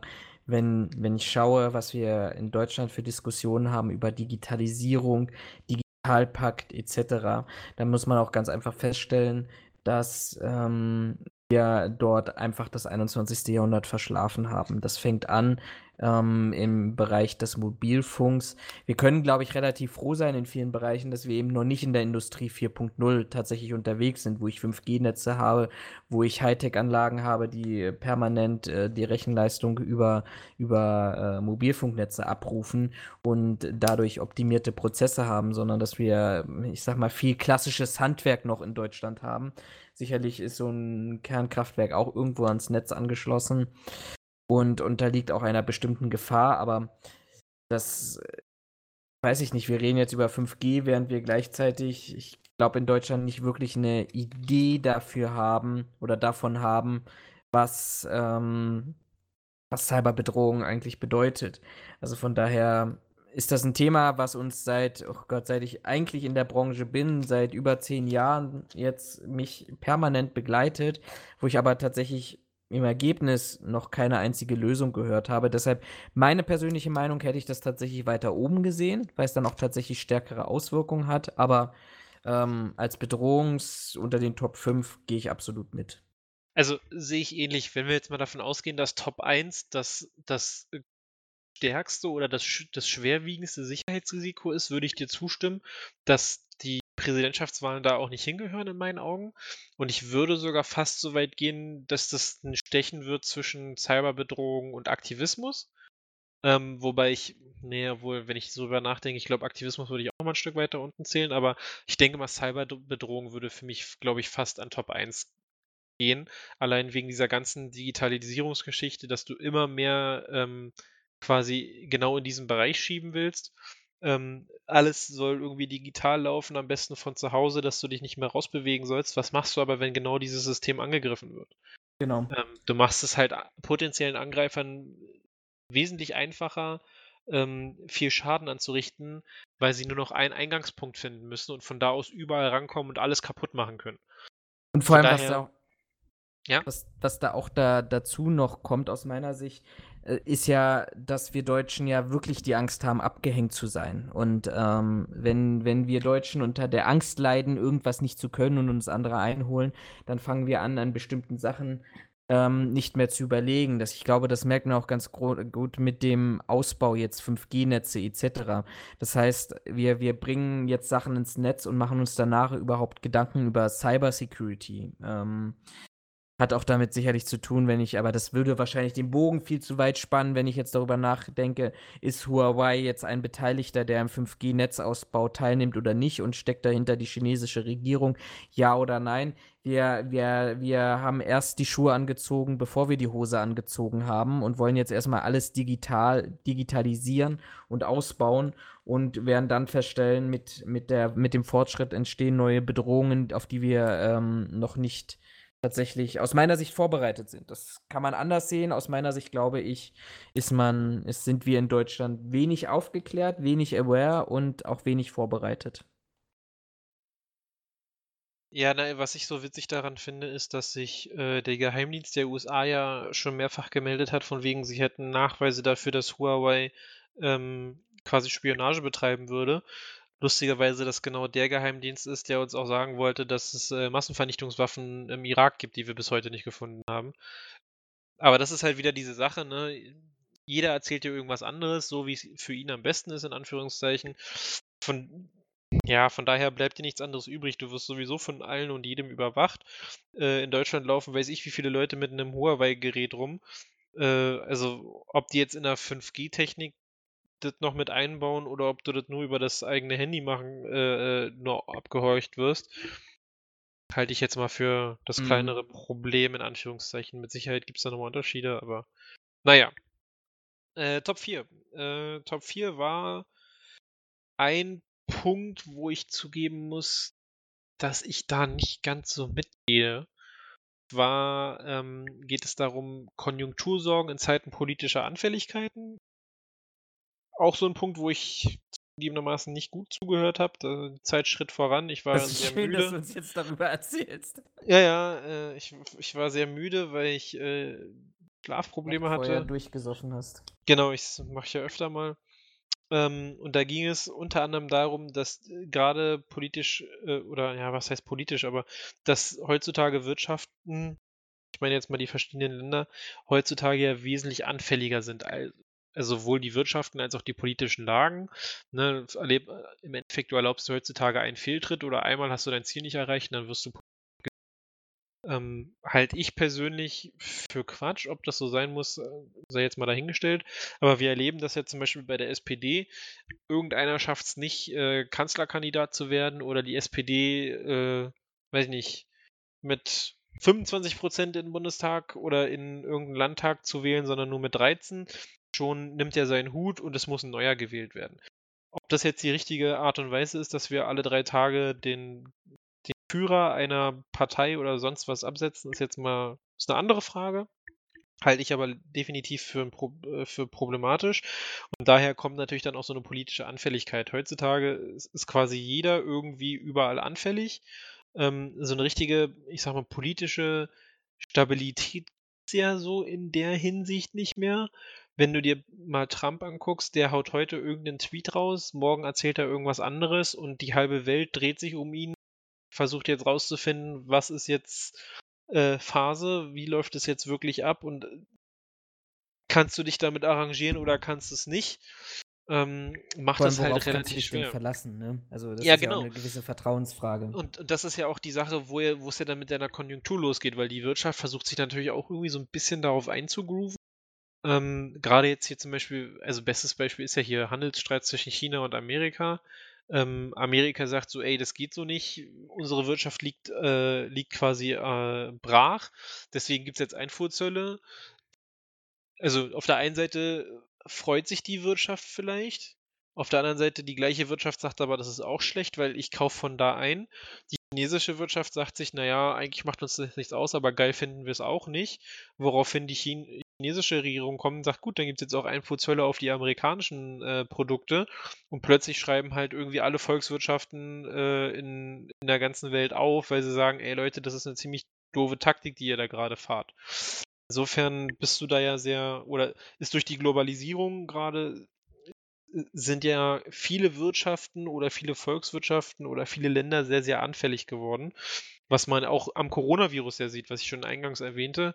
Ich wollte ne, gerade sagen, das, das wäre jetzt in- mein Beispiel, wenn du mich gefragt hättest. Genau, ich- genau. Naja, wenn du in China, ne, in China steht momentan alles still. Heutzutage wird nahezu alles in China produziert, was wir in den, in den Fingern haben. Überall steht Made in China, Taiwan äh, oder ich sag mal global gesehen Made in Asia steht ja drauf. Ja. Und sobald du da halt irgendwie ein Problem hast, ähm, steht, also steht's halt plötzlich überall, weil du nämlich deine ganzen Zulieferprodukte nicht mehr bekommst. Ja. Äh, Vor allem, wenn du jetzt, wenn, wenn wir noch mal kurz an der Börse sind, um das einfach noch mal mit Fakten vielleicht auch zu unterlegen.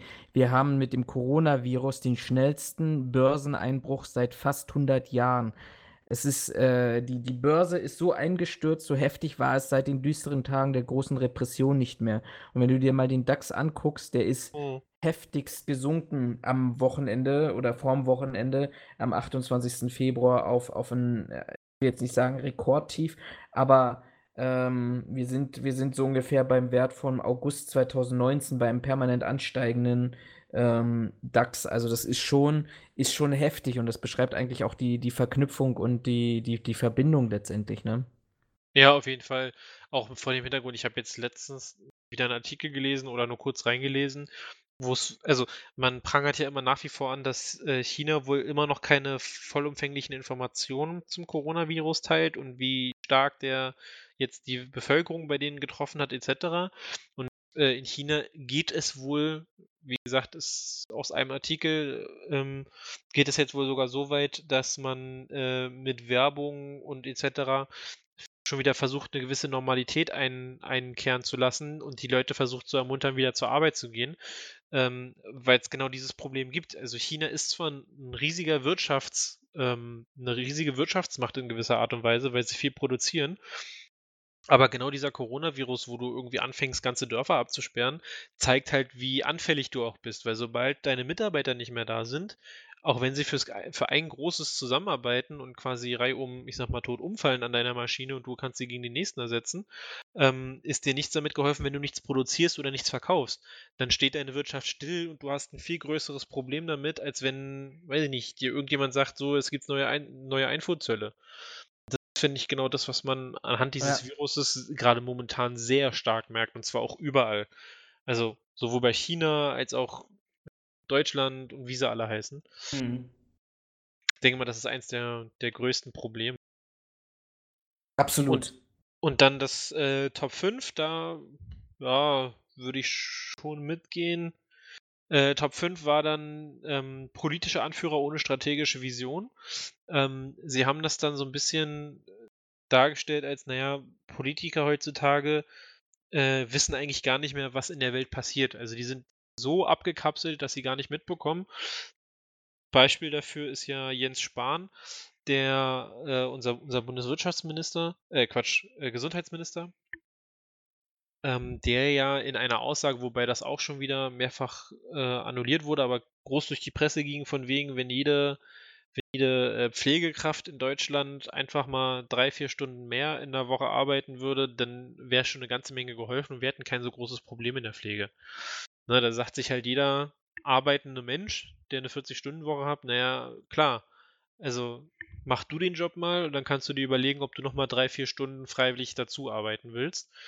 Ähm, wo man halt sagt, okay, der ist ja ganz weit weg. Ich denke mal, die, äh, die Umfrageprognosen und die letzten Wahlergebnisse von der SPD und der CDU, die in der Regel ja alle immer schlechter werden, also immer weniger Anteile haben, zeigt auch, dass die irgendwas nicht richtig machen, aber es irgendwie nicht hinbekommen zu verstehen, was sie da falsch machen. Ähm, und das ist so ein bisschen in der Hinsicht gemeint, dass, dass große, alte, eingesessene Parteien oder konservative Parteien, Altparteien, wie auch immer, ähm, immer mehr politische Führung verlieren. Aus welchen Gründen auch immer, ob das jetzt aufgrund ihres Programms ist oder weil sie sich falsch aufstellen oder weil sie einfach nicht verstehen, was der Wähler haben will. Ähm, aber dass das mit ein großes Risiko für 2020 sein kann. Äh, wir hatten das ja. Ich ja. würde es um, um, umschreiben. Also ich würde nicht mehr sagen, die Politiker verstehen die heutige Welt nicht. Ich glaube, die Politiker verstehen zu gut die heutige Welt, haben aber keine strategische Vision. Ähm, ich, ich nee, da würde ich, würd ich dir nicht zustimmen. Also, also dann keine, strategisch, keine strategische Vision schon, aber ich würde nicht sagen, dass sie die Welt zu gut verstehen. Weil ich glaube, da sind zumindest mal, in Deutschland die Politiker weit von entfernt. Lass es mich mal begründen, warum, warum ich zu dieser Aussage komme. Ähm, wenn ich, ich, ich, ich stelle jetzt mal die These auf. Wir hatten letztes Jahr in ähm, Frankfurt am Main ein Ereignis gehabt, was ja durch ähm, seine Brutalität, aber gleichzeitig auch durch seine Einzigartigkeit ähm, aufgefallen ist und, und die Welt in Schockstarre gebracht hat. Ich glaube, wir haben darüber auch diskutiert mit der gleichen Argumentation. Ähm, ja, das ist ein Einzelereignis gewesen, was wovon wir, glaube ich, die, die Wochen davor drei vergleichbare Ereignisse gehabt haben, wo Personen einfach andere Menschen vor äh, einen Zug gestoßen haben und das mal mehr oder mal weniger glimpflich ausgegangen ist. So, jetzt hat man an Frankfurt plötzlich angefangen, dort Aktionismus zu treiben. Also ich glaube, unsere heutige Politik ist von Aktionismus betrieben, weil man zu gut versteht, was aus meiner Sicht zu gut versteht, was die politischen Mechanismen sind, die sich daraus etablieren hätte Seehofer aus meiner Sicht aus Frankfurt heraus nichts anderes gemacht, als zu sagen, Leute, jetzt rechnet doch mal hoch, geht doch mal mit dem gesunden Menschenverstand rein und sagt, ja, diese Tat ist tragisch und es ist sehr tragisch, dass es ein Kind diesmal erwischt hat. Aber bei über einer Million Fahrgäste pro Tag, wenn es davon einen erwischt, dann sind wir sowas in einem Nachkomma-Nullen-Stellenbereich. Das sollte für die Bewertung einer Sicherheitslage keine Relevanz haben. So, Warum hat er das nicht gesagt? Weil er genau wusste, dass im Umkehrschluss dieses Ereignis sowas von politisch instrumentalisiert würde, dass ihm, und das ist meine These, ähm, die Wähler weggelaufen wären. Also wenn ein Horst Seehofer rational in dieser Situation ohne Aktionismus reagiert hätte, dann hätte er erhebliche Kritik bekommen und hätte wahrscheinlich aus diversen anderen Lager, weil das ein klassisches innenpolitisches Thema ist, äh, mit einer entsprechenden klassischen Relevanz auch für, ich sag mal, wir können ja die Partei mal nennen, wie die, wie die AfD oder ähnlichem, ähm, dass sich dort tatsächlich Lager gebildet hätten und dass vielleicht der, der noch mit dem letzten Zipfel an der CSU oder CDU oder Union im Allgemeinen gehangen hätte, dann das Lager gewechselt hat. Und von daher glaube ich schon, dass man bestimmte Mechanismen besser versteht, als man es früher versteht hat. Was aber leider das Problem ist, dass man keine strategische Vision hat in diesem Zusammenhang und sagen will, wie will ich denn eigentlich meine ureigensten Interessen, Parteiziele oder Werte letztendlich ähm, durchsetzen, umsetzen und den, den Bürger vermitteln. Und dadurch kommt durch diesen Aktionismus, durch dieses bisschen Fähnchen im Wind, heute hier so, morgen so, äh, und immer danach ausgerichtet, was wäre denn die schlimmstmöglichste Konsequenz, die daraus für mich oder für meine Partei entstehen könnte, ähm, die, diese mangelnde, ich sag mal, auch Zuverlässigkeit zusammen. Und deshalb glaube ich schon, dass man bestimmte und als Begründung bestimmte Mechanismen heutzutage besser verstehen kann. Vielleicht ist es nur auf Deutschland bezogen, aber dass ähm, das alles in einem Kontext steht einer, einer strategischen Vision. Wie stelle ich mir die gesell gesellschaftliche Entwicklung ohne blinden Aktionismus vor? Ich weiß jetzt nicht, ob der Vergleich mit Horst Seehofer, der sich hinstellt und sagt, ey, ganz ehrlich, Kinder, äh, kommt also ein Kind vor einen Zug gestoßen bei einer Million Fahrgäste, das ist ja ein Klacks. Ich finde, der Vergleich hinkt ein bisschen einfach, weil es da weniger um äh, äh, darum geht, ob das rational ist, sondern eher um eine moralische Frage. Aber dann ist die Frage, warum hat man es bei den drei Ereignissen davor nicht gemacht? Weil es kein Kind war. Und somit, ja, aber retten wir jetzt damit Kinder, dass wir an Verkehrsstationen mehr Polizeibeamte übrigens, äh, es fragt ja keiner nach, wie lange diese Maßnahmen halten. Also wenn es jetzt wieder heißt, äh, wir müssen die Grenzkontrollen verstärken und auch Grenzkontrollen verstärken durch eine Anweisung des Innenministeriums hinsichtlich ähm, grenzüberschreitender Verkehre oder Einreisen aus Corona-gefährdeten Gebieten, fragt ja, hinterfragt ja keiner, ob auf den Verkehrsstationen die im, ich glaube, September, August, September versprochenen zusätzlichen Polizeibeamten zum Einsatz kommen oder ob die Bundespolizeibeamten jetzt nicht vielleicht tatsächlich in einer anderen Verwendung plötzlich stehen, weil dieses Thema jetzt gerade gar keine Relevanz und keine Rolle mehr spielt. Ja, ich glaube, also das ist ein hochbrisantes Thema, aber es ist halt, ich weiß, es ist halt äh, auf der, auf der rationalen Ebene bin ich voll bei dir. Sagt so, was ist ein Toter bei einer Milliarde oder einer Million äh, Fahrgästen pro Tag?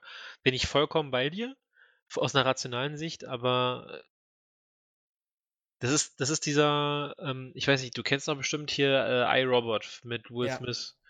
Und da geht es ja auch darum, dass diese Roboter äh, diese drei Gesetze befolgen, nach denen sie quasi immer handeln müssen. Tue keinem Menschen was, äh, weiß ich nicht, wenn irgendeiner deiner Befehle dagegen verstößt, gegen Gesetz einverstößt, darfst du ihn nicht durchführen, etc. Und da geht es ja auch darum, dass er, ähm, dass er gerettet wurde, weil er die höhere Überlebenschance hatte in seinem Unfall. Und das kleine Mädchen, das mit in den Unfall verwickelt war, quasi gestorben ist, weil ihre Überlebenschancen geringer waren. Und er ist ja so sehr gegen die Roboter, weil ähm, er sagt, ja, es mag sein, dass sie die geringe Lebenschance hatte, aber sie hatte noch viel mehr von ihrem Leben vor sich glaube, in der Gesellschaft geht es auch so ein bisschen in die Richtung. Wenn da ein Erwachsener stirbt, ist das immer noch tragisch und immer noch schlimm. Aber es ist wesentlich schlimmer, wenn ein Kind stirbt. Das ist ja genauso wie mit dem, mit dem kleinen Jungen, der am Strand angespült wurde von den Flüchtlingen. Da ging ja auch erst dieser, also erst mit einem toten Kind ging das ja durch die Zeitung und über die, durch die Welt, dass die ganzen Flüchtlinge da sterben. Wenn da, ich sag mal, drei Erwachsene sterben, dann ist es halt halb so wild. Passiert halt. Aber ich glaube, mhm. gerade bei Kindern ist man dann nochmal ein bisschen sensibilisierter, auch mit dem Hintergrund von wegen, ey, die Kinder in der Regel können die nichts dafür, weil das sind noch, ne, also die sind unschuldig, die werden von, von ihren Eltern quasi, ich sag mal, behütet, in Anführungszeichen.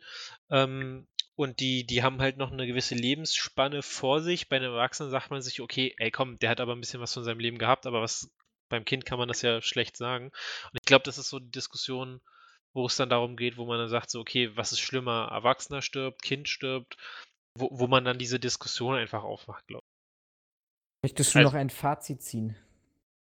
mein Fazit. Ähm, ja, vielen Netzwerken konnte ich auf der Veranstaltung leider nicht, weil sich das in erster Linie um diese Präsentation ähm, ja, drehte. Ähm, es war aber ganz interessant, auch mal so aus anderen Bereichen zu hören, was, was man dazu sagt und was andere so auf dem Schirm haben. Ähm, ich gehe mit allen Top 5 definitiv zumindest in den Top 5 nicht mit. Ich könnte jetzt keine Alternativen nennen, weil da müsste man sich noch drei Tage länger mit beschäftigen, gerade für, ein, für eine globale Übersicht. Ähm, aber so grundsätzlich finde ich es nicht verkehrt, einfach mal so als, ich sag mal, ja, Diskussionsgrundlage. Mit Sicherheit, wie gesagt, kann man da Veränderungen dran vornehmen. Ich hatte es jetzt bei dir so rausgehört, dass es bei dir auch so ist, dass du das eine oder andere austauschen bzw. anders ranken würdest. Ähm, aber so grundsätzlich, um mal so einen Eindruck zu bekommen, wo es hingehen kann mit der entsprechenden Argumentierung, denke ich, war die Veranstaltung so an sich nicht verkehrt. Ähm, ich kann mir durchaus vorstellen, sie nochmal zu besuchen, mal gucken, was sie dann vorstellen und äh, ob man das Netzwerken dann nicht noch ein bisschen wird, wie man so schön ja, kann ich dir eigentlich nur, nur recht geben. Ich glaube, das muss man immer natürlich, der Blickwinkel spielt da eine Rolle. Aber, ja, auf jeden Fall. Ähm, global würde ich sagen, ja. Ich glaube, Deutschland, wenn man das runterbrechen würde, auf, auf eine, wenn wir es jetzt pyramidenförmig ansehen würden, dann hätten wir für Deutschland ähm, ja andere Risiken, die sich sicherlich daraus ableiten und daraus wieder abgeleitet für Bundesländer, für Kommunen etc.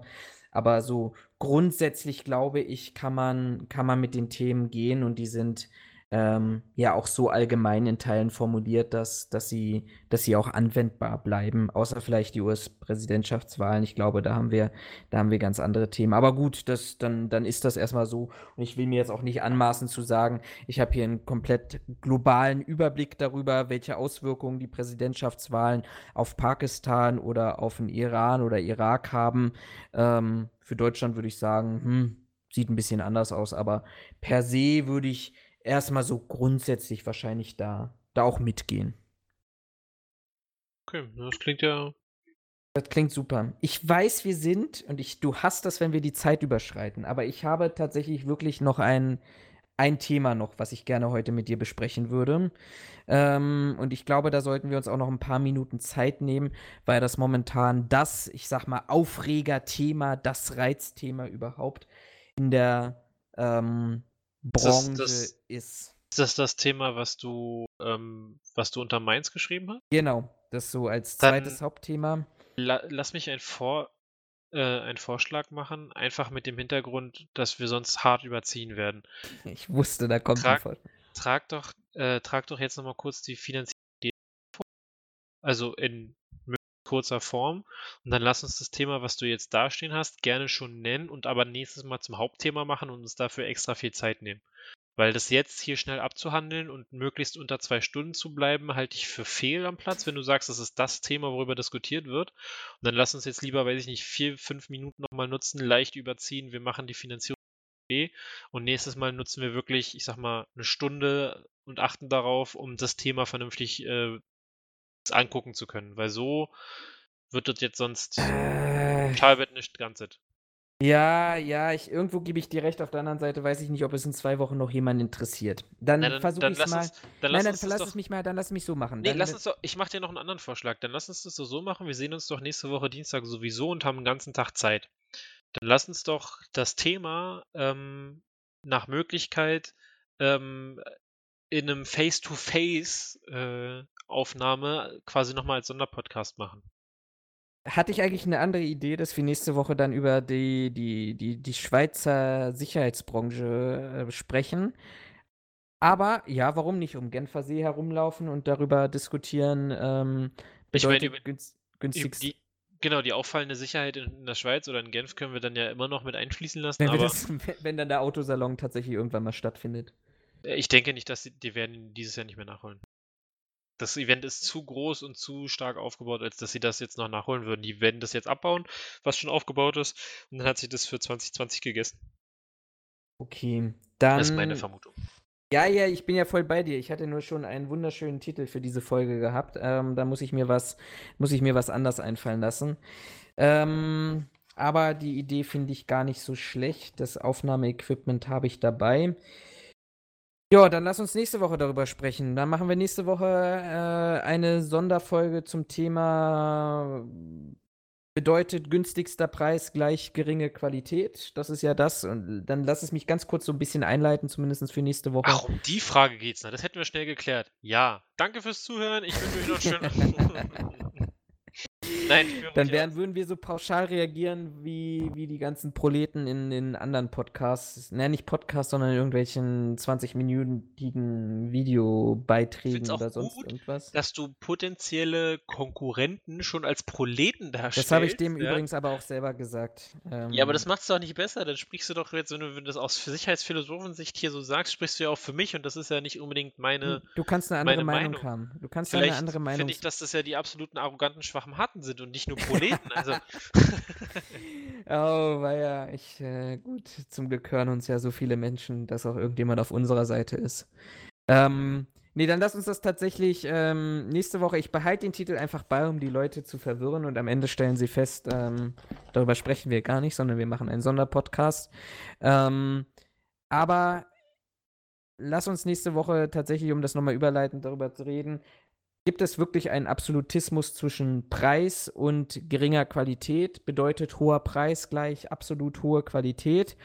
Ähm, und ja, ist das tatsächlich ein, ein, Standardargument, was man immer wieder bringen kann, wenn man in irgendwelchen Beiträgen ähm, feststellt, dass wenn es zu irgendeinem, ich nenne es mal in Anführungsstrichen, Versagen eines Sicherheitsdienstleisters kommt, naja, der war ja billig und ähm, von daher kann da auch schon gar nichts draus entstehen. Ich sehe es ein bisschen anders, das verrate ich mal vorneweg so. Ich äh, finde, man kann anhand eines, eines Nachrichtenbeitrages nicht wirklich feststellen, ist das ein menschlicher, individueller Fehler, der nun mal passieren kann, weil wir sind keine Roboter, wir arbeiten nun mal mit Menschen. Oder ist es tatsächlich ein, ich sag mal, organisatorisch strukturelles Qualitätsmanagement-Problem, was dort eingetreten ist? Ähm, ich gebe dir recht, das kann man nicht in 20 Minuten äh, korrigieren. Deshalb lass uns nächste Woche bei unserem 12-Stunden-Aufenthalt in Genf 12 Stunden Sonderpodcast machen über dieses Thema und wir werden vielleicht am Ende des Tages tatsächlich zu einem Ergebnis kommen. Eure Meinung, zumindest von denen, die auf Facebook aktiv sind, habe ich mal so grob aufgerissen. Das ist tatsächlich sehr eindeutig in vielen Bereichen, in anderen Bereichen eben nicht so eindeutig. Ähm, kommentiert das, egal wo ihr uns hört, gibt, abonniert uns. Das habe ich letztes Mal vergessen zu sagen. Abonniert uns bei YouTube. Abonniert den YouTube-Channel, da gibt es am die Ende Glocke dieses Videos gibt es eine Glocke, genau, aktiviert die und ihr erfahrt jedes Mal über, über wann es den neuesten Podcast gibt, wenn ihr nicht sowieso angekündigt seid.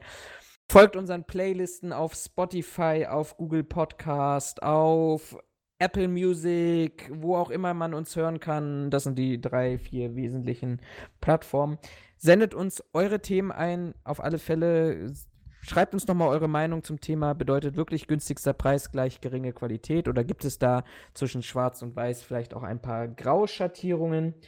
War wieder eine interessante Folge, mal mit ganz anderen Themen. Diesmal, wir haben uns ums, ums Weltgeschehen gekümmert. Äh, sind wir klüger geworden? Ich nee, glaube, das jetzt auch abgehakt. Ich, wir, haben, wir, wir haben unsere Ziele eigentlich schon alle erreicht. Wir sind jetzt ein internationaler Podcast. Ich glaube, wenn man zumindest geistig ähm, fresh bleibt und sich mit bestimmten Themen einfach mal beschäftigt und auseinandersetzt und dann die Diskussion geht, als den Absolutismus zu verlangen, die eigene Meinung ist die wirklich wahre und einzige, ähm, dann, dann kommt man auch irgendwie voran, dann kommt man geistig voran, dann kommt man in seiner Branche voran. Und das ist, haben wir ja immer wieder gesagt, ist auch das Thema, was dieser Podcast verfolgt. Und von daher wollen wir es hier gar nicht lange hinauszögern. Vielen Dank fürs Einschalten, fürs Zuhören und eine schöne Restwoche. Bis bald. Auf Wiedersehen. Genau. Und bleibt fresh im Kopf.